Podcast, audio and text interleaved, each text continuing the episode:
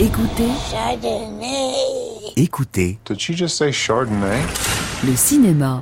les podcasts de France Inter avec le Centre national du cinéma. Pourquoi tu vas là-bas? Toute l'actualité du Festival de Cannes. Les grands débats de cinéma avec le CNC Les masterclass du festival. et les portraits de celles et ceux qui font le festival. Excuse me. Those are some pretty good cuts. Les frères Dardenne, comme on dit. Moi, j'ai vu tous vos films, et enfin peut-être pas ceux de la première période documentaire, mais enfin, disons depuis la promesse, j'ai vu tous vos films, et on suit un cheminement, on suit le travail des gens. Je me disais, euh, c'est peut-être un télescopage entre l'actualité et votre film que je vois, où on dit euh, la Belgique, il y a des foyers d'islamistes. On a vu ça au moment des attentats en France, qui, qui renvoyait un certain quartier euh, en Belgique, d'une ville, etc. Est-ce que c'est de là, du fait que vous êtes belge, vous vivez en Belgique et qu'il y a des foyers d'islamisme, est-ce que c'est ça qui vous a amené à faire ce film? Pas directement, mais les attentats, oui. Les attentats en France d'abord, et puis en Belgique, ont été déterminants dans dans notre recherche parce que on essayait de trouver. euh, C'était pas évident pour nous de trouver comment répondre à ça avec notre cinéma. Mais euh, le contexte des attentats était vraiment important pour ça, oui. Et on a essayé de faire, on a fait plusieurs scénarios, plusieurs débuts. Et finalement, euh, quand on a trouvé que le personnage principal, qui est euh, une espèce d'apprenti djihadiste, pouvait être un enfant, jeune adolescent, on- il nous a semblé qu'on avait trouvé euh, la possibilité d'écrire un scénario. Pourquoi justement un enfant? Parce qu'il y a eu plusieurs manières d'aborder le sujet. Pourquoi un enfant? Nous, si vous voulez, l'histoire qu'on s'était dite que nous, nous avions envie de raconter, sans vraiment encore savoir comment ni quoi, c'est, on s'est dit, ce qui, ce qui serait intéressant, c'est d'essayer de raconter une histoire où on, où on essaierait de raconter s'il est possible ou pas de sortir de cette possession de, l'islamisme. Est-ce qu'un personnage peut sortir de là? Et à quel prix? Et comment? On a essayé avec des personnages plus âgés, hommes et femmes, des gens de 17, 18 ans, et tout ce qu'on a trouvé comme, euh, allez, comme premier jet de travail et tout, tout ça nous semblait un peu faible, naïf, ridicule par rapport au drame qui s'était déroulé dans, dans nos différents pays et par rapport à toutes ces vies qui avaient été, qui avaient été arrachées, toutes ces vies euh, sous les rescapés aussi, on s'est dit bien là on est, on est, c'est pas crédible, ça n'a ça n'a aucun sens. Alors on, on, on, on s'est dit, et si on prenait un enfant, est-ce qu'il ne serait pas possible de raconter comment le fanatisme peut pénétrer un enfant et comment, comment est-il possible d'en sortir, oui ou non? Et là, il nous a semblé qu'on qu'on pouvait se mettre en route. Et quand on a eu ce personnage, la première scène, Enfin, le, le premier contact qu'il a avec, le, le premier contact qu'il refuse avec euh, la dame qui est, qui est son, qui est son enseignante, il, il refuse de lui signer la main, de lui serrer la main. On, on s'est dit, euh, voilà sans doute le début de notre affaire. On a commencé à faire notre enquête, alors et à se documenter, et à, voilà. En prenant un enfant, pourquoi ça permet plus de choses? C'est ça que je voudrais comprendre. Il y a deux choses pour nous. En prenant un enfant, on s'est dit, à la fois, c'est une terre malléable, très malléable, pour euh, l'islamisme, pour ce endoctrinement. L'enfant qui sort de l'enfance, c'est quand même un, il est, les idéaux de l'enfance euh, ne sont plus dans la famille ou dans les bandes dessinées qu'on lit en famille, ils sont à l'extérieur et là il sort et il se fait qu'il rencontre cet imam euh, radical.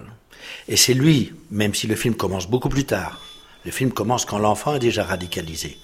Et, ce qui nous intéressait, comme l'a dit Jean-Pierre, c'était de voir comment sortir de ce radicalisme. Et donc euh, l'enfant, il est à la fois ce qui va être très malléable et en même temps, et c'est aussi pour ça qu'on a choisi l'acteur qu'on a choisi, outre le fait qu'il était excellent, c'est que il y a dans sa maladresse, dans son côté entre guillemets un peu pâteau, dans, dans son côté encore corps qui n'est pas terminé, qui n'est pas fini, il est un peu rond, les mains un peu potelées, il, il se déplace de manière, euh, je dirais, euh, parfois un peu lourde, un peu bon. Et on s'est dit, ça c'est encore la vie qui est là, que cette idéologie de mort n'a pas pu encore prendre. Et donc, on va filmer comme nous, on va filmer du point de vue de la vie, pas du point de vue de cette idéologie que l'imam transmet de mort, mais du point de vue essayer de voir comment comment il y échappe à son insu et et ça c'était le pari du film.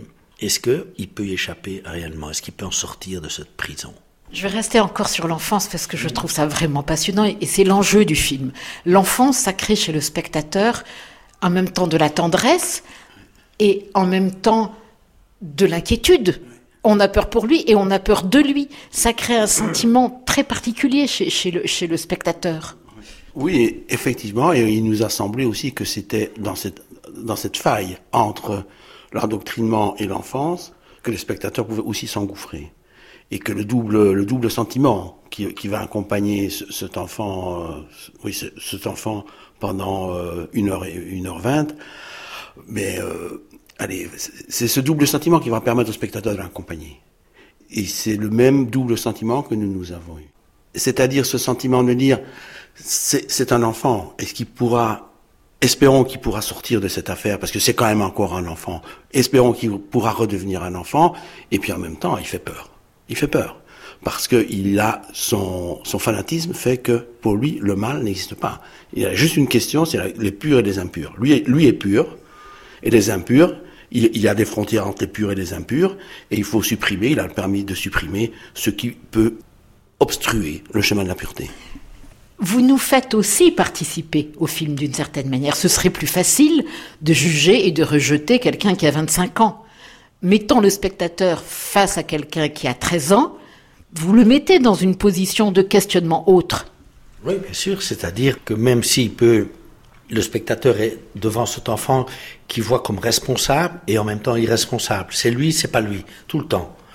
Euh, mais en même temps, comme vous dites, c'est ce qu'on a essayé de faire, c'est de mesurer, même si c'est difficilement mesurable, de mesurer la profondeur de l'endoctrinement. C'est quelque chose de, c'est une nuit terrible. C'est c'est un noyau presque difficile d'accès parce que tous les autres personnages dans nos autres films, généralement, le personnage principal sort de son enfermement, découvre son désir ou découvre l'autre grâce à un autre personnage, à une rencontre. Et ici, les rencontres semblent, je n'ai pas raconté le film, mais semblent difficilement pouvoir entrer en rapport avec le malheur profond de cet enfant, qui est d'être devenu porteur de cette idéologie euh, mortifère.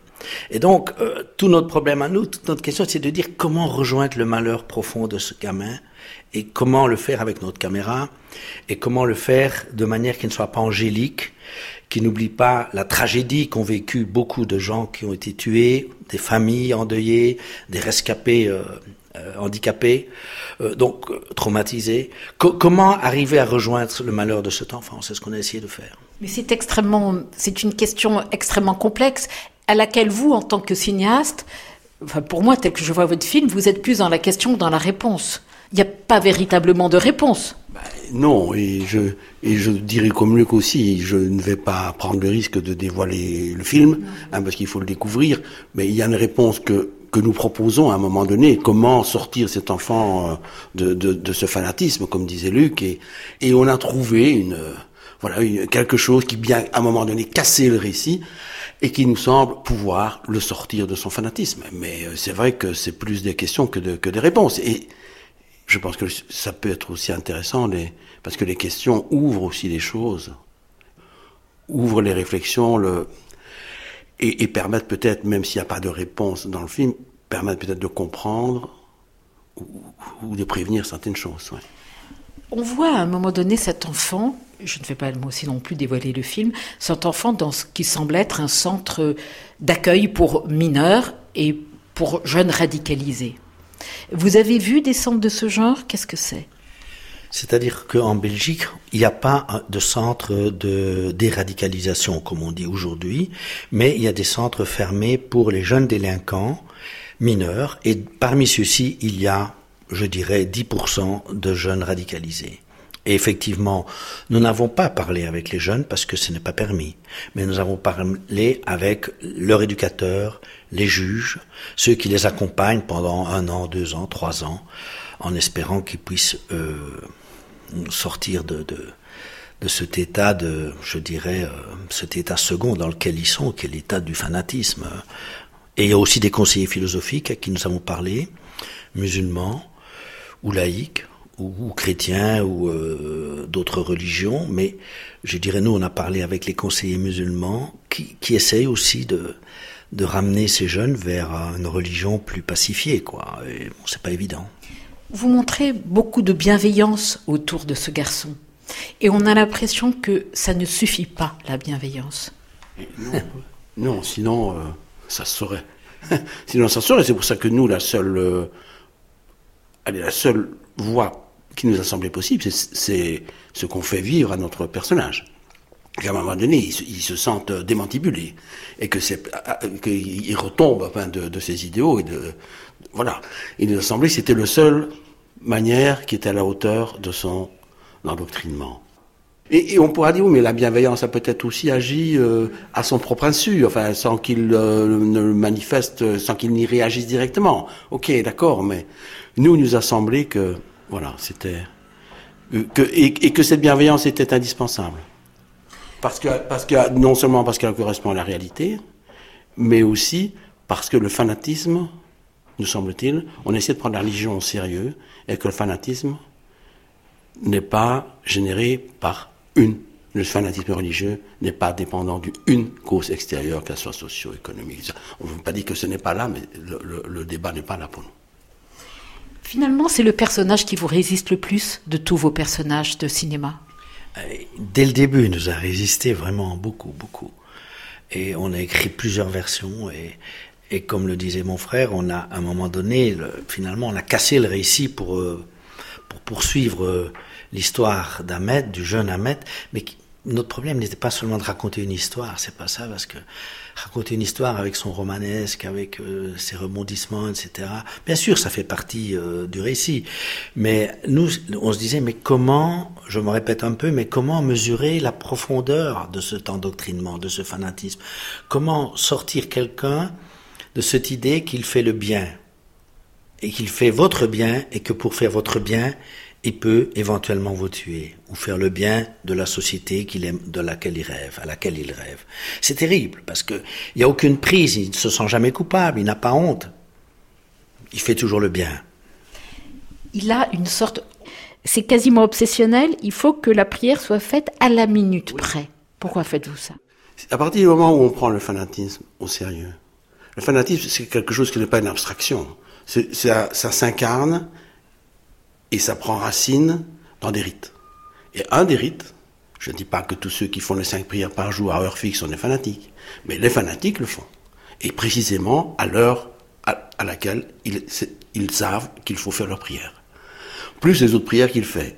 Et il nous a semblé qu'à l'intérieur du film, à partir du moment où on prend un personnage comme le jeune Ahmed, qui est, ce, jeune garçon fanatisé, à cette ce fanatisme, il faut, il faut qu'il s'incarne. Il s'incarne, entre autres, dans le dressage du corps, et une partie du dressage du corps, c'est aussi la prière. Ce qui est intéressant, c'est que dans les débats, les gens essaient de trouver des causes euh, familiales, ou des causes sociologiques, ou des causes... Euh, vous, vous, les, vous dites, il y a peut-être ça. La mère est une ancienne alcoolique, il y a des choses.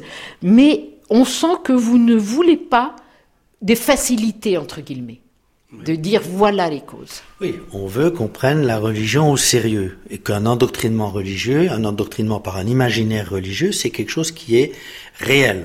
Ce n'est pas secondaire, il ne correspond pas à des causes économiques, à des causes sociales, à des causes familiales, même si elles sont là aussi qu'à des terrains plus favorables que d'autres. Mais on peut remarquer quand on, on, voit un peu les parcours de tous ces djihadistes réels de la réalité, hein, ils viennent de différents milieux. Et vraiment. Et n'oublions pas que les 25 euh, djihadistes qui ont organisé le 11 septembre, ils étaient à peu près tous diplômés, euh, avaient fait des études et venaient de familles aisées. Donc c'est vraiment très, très, très, je veux dire, c'était pour nous une manière de dire, empêchons le spectateur d'enfermer le fanatisme de notre jeune Ahmed dans un cas, en disant Ah, mais oui, c'est donc ça, donc je n'y pense plus. Non, essayons d'inquiéter le spectateur avec le fait que justement, ça a l'air d'être un imaginaire qui a son autonomie. Ça a l'air d'être une aliénation, un endoctrinement qui, en tant que religieux, mobilise complètement ce garçon. Ça ne répond pas à des raisons économiques et sociales. Non, ça répond vraiment à son désir quasi. Il y a une sorte de désir chez ce garçon. Il y a quelque chose qui correspond à un désir. C'est pour ça que c'est très difficile de s'en détacher. Un désir d'idéal, de pureté, d'appartenir à quelque chose de plus grand que vous, de remplir une mission, d'être un, héros et de participer. Parce que n'oubliez pas que notre personnage ne devait pas trop dévoiler du scénario en disant cela, il, il est aussi habité par un cousin martyr qui est mort en tant que martyr et qui est son modèle.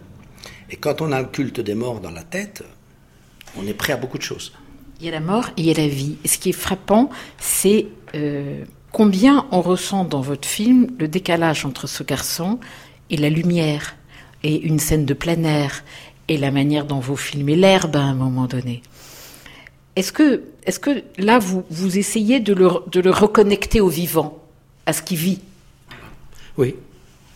Oui, tout à fait. C'est ça que nous disons tout à l'heure. C'est que, avec la, avec la, caméra, nous nous sommes placés du point de vue, je dirais, du Ahmet, dont la mère dit Quand est-ce que tu reviendras comme avant, Ahmet C'est pas possible ce que tu fais là. Et nous, on s'est mis du point de vue de, de l'enfant Ahmet avant qu'il ne soit euh, radicalisé. Et essayer de le retrouver en le filmant, je dirais en filmant la vie, en filmant ces herbes euh, vibrantes, euh, en, en, filmant les petits mouvements de la vie, voilà, dans, dans le film. Et, mais bon, je ne vais pas raconter le film, mais effectivement, c'est ça notre caméra de ce point de vue-là. Oui. Je prends le premier film qui vous a fait vraiment connaître en France, La Promesse il y a Rosetta, etc. Qu'est-ce qui a changé? C'était il y a un peu plus de 20 ans. Est-ce que la, votre pays a tellement changé? Mais Tellement. Est-ce oui. qu'il a changé Oui. Ah, oui. Enfin, je, y a, on a beau dire, certains ont beau dire non, il n'y a rien qui a changé, c'est pas vrai, ça a changé. Un personnage comme Ahmed, Luc et moi, il y a 20 ans, on n'aurait jamais pensé à ce, personnage. Et euh, l'organisation de l'espace public s'est aussi modifiée lors de l'organisation de certains événements en Belgique et en France. Donc dire que rien n'a changé, il y, y, a un marché près de chez moi, à 300 mètres de chez moi, dominical, assez important. Maintenant, ce marché se tient à l'intérieur d'un espace barricadé par de gros camions que les marchands mettent aux, aux, différentes entrées. Il y a quelques années, on n'aurait jamais vu ça. Donc il y a des choses qui ont changé, oui. Je pense qu'il faut, enfin, c'est une banalité que je veux dire que la, la, vie continue. Effectivement, la vie continue parce que sinon, euh, ça va pas. Mais ça a quand même changé. Et euh, je prends, je ne sais pas si on prend toujours bien la mesure de, de ces changements et, et, de ce que ça implique. Vous avez déjà deux palmes d'or. Quel est l'intérêt d'être à nouveau en compétition? Vous pourriez montrer votre film à Cannes, mais pas concourir pour une palme d'or. Quel est l'intérêt? L'intérêt, c'est de d'être présent parmi les films qui sont en compétition. Voilà, et un peu comme bon, les Grecs ont inventé ça. Enfin, en tous les cas, il me semble que c'est eux qui commencent avec l'art, les tragédiens, les comiques. Voilà, il y a, il y a des concours. Il faut pas prendre ça trop au sérieux non plus. Il faut prendre ça avec humour. Mais c'est bien d'être parmi euh, ces 21 films ou 20 films, je ne sais pas exactement, qui sont présentés devant un jury voilà, et devant un public surtout, et c'est ça que je dirais nous on attend le plus avec à la fois impatience et beaucoup d'inquiétude, c'est la projection pour nous le 20 mai à 16h, on se dit bon, comment le public, le jury, le, les gens qui sont dans la salle, les 2800 personnes là vont réagir? Il y a une, une rigueur, une modestie dans votre travail, dans votre approche.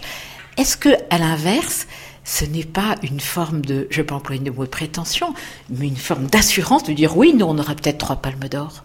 Non, nous on n'a jamais, non, dit ça. Nous on n'a jamais mais dit. Concourir, c'est c'est courir le risque. Oui, on, oui, mais on n'a jamais dit on aura. Hein on concourt. Je pense qu'il y a chez nous aussi, on, est, on aime bien, on aime bien aussi les concours. Il y a ça aussi. Et euh, je pense que, allez, ça donne, euh, ça donne un petit, un, une petite tension supplémentaire. Et je pense que que le film soit en compétition, mais peut-être je me trompe, c'est de mon point de vue ça. Je pense que c'est mieux pour le film. Même si le film n'a pas de récompense du tout, le fait d'être en compétition, je pense que c'est mieux pour lui, pour sa vie future, que de ne pas y être.